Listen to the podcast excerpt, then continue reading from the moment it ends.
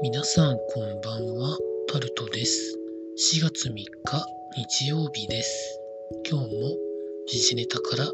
これはと思うものに関して話していきます。明日4月4日は東北北や東日本は雨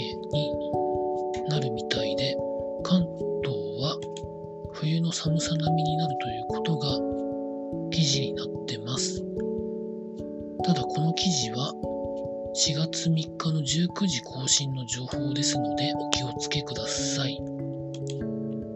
記事の中では西日本はそれなりに暖かいらしいですけど先ほど言ったところは雨が降ったり関東に関して言うとかなり気温が下がるみたいな予報が出てますので天気に関しては最新の情報を入手していろいろ判断してみてください。続いてコロナ関係で10歳未満の感染が、ま、多くなっているということで記事になってます。5歳から11歳に関しては予防接種法上の努力義務が適用されていないということで、まあ、何かしらの要因で、まあ、ウイルスに暴露してしまうということはまああるんだろうなと思っております。記事の中にはグラフがありまして、2月の22日から28日以降で10歳未満の割合が全ての年代層を上回っているということで、このあたりはどう考えるんでしょうかね。65歳以上の方は、3回目のワクチン接種が進んだ結果、まあ、下がってきてるんですけど、まあ、どうしていくんでしょうかね。ワクチンを打ってもウイルスに感染することはまああるので、まあ、いろんなところから子供がもらってきてっていう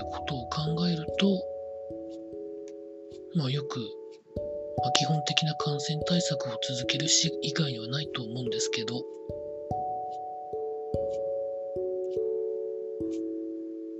続いて、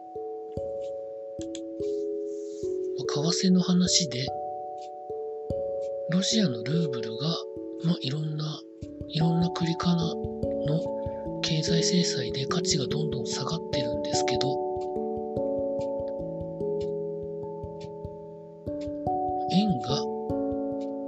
1人なんかどんどん安他の通貨ドルやユーロに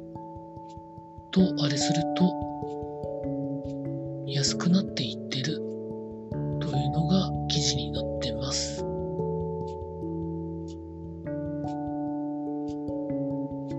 まあ日本の円が円安になっていくのは、まあ、日本独自固有の材料が寄与しているということを指摘する方もちろんいらっしゃるんですけど、アメリカがいわゆるゼロ金利政策から撤退して、まあ一般的な普通の金融政策をやるというふうに、先月ですかね、決めてから、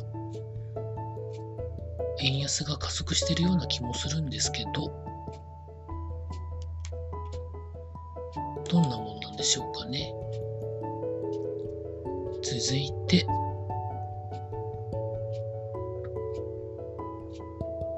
経済のところに行きますと、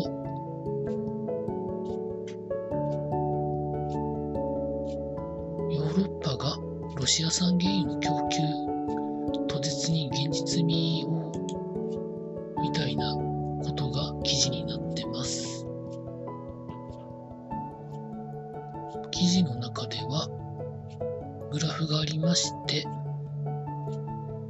ドイツとイタリアが比較的ロシアからの天然ガスを買ってる割合が多いんですけど、使用量に対するですね。まあ、それで、どうしていくのかなというのは注目はしてるんですけど、どうなっていくんでしょうかね。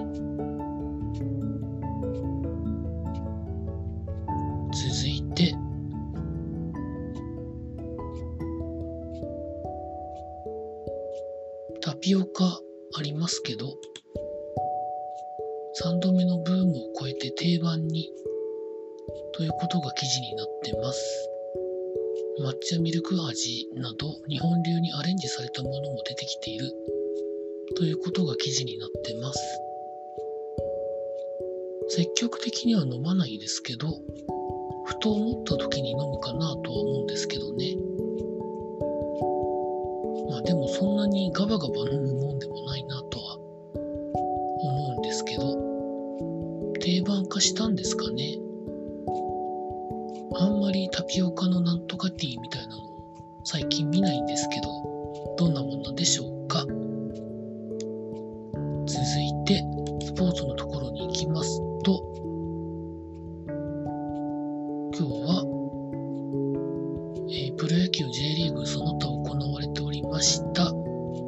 プロ野球では、西武の森捕手がまあ、どういうわけだかは分かりませんが、指を骨折したということが記事になってます。あまり記事を見てもよくわからないので、続いて、ロッテの佐々木朗希投手が160キロ台を連発して今季初勝利ということで記事になってます。脱力投げで驚異の平均球速が159.4キロということで、この状況で、ちゃんとコントロールされて、ストライク率が74.7%という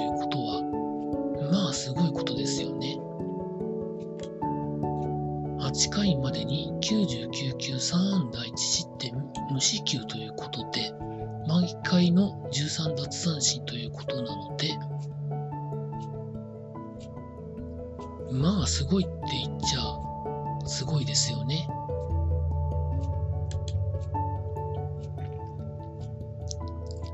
続いて、阪神が開幕から9連敗ということで、セ・リーグ歴代ワーストになったそうです。残念ですね。最後に、女子の公式の高校選抜野球というのが今日決勝がありまして、東京ドームで。福井工業、福井工業大学附属福井高校ですかね、が、神戸工業高校を破って優勝ということで記事になってました。試合は10回タイブレークになった10回表に福井の方が1点取った裏に神戸弘陵が点を取れず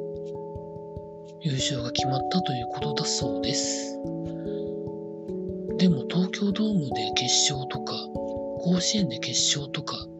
なんでそういう美味しいところだけ自分たちの利益にし立しようとするのかがよくわかりませんちゃんと女子の高校野球連盟にお金落ちてるんですかねそれだったらいいんですけどね。以上、そんなところでございました。3回目にモデルナを打ってから2日経ってるんですけど、熱は下がったんですけど、打ったとこの痛みとぼーっとしてる感じがまだ抜けないですね。ただ明日から労働なので、労働頑張りたいと思います。以上タルトでございました。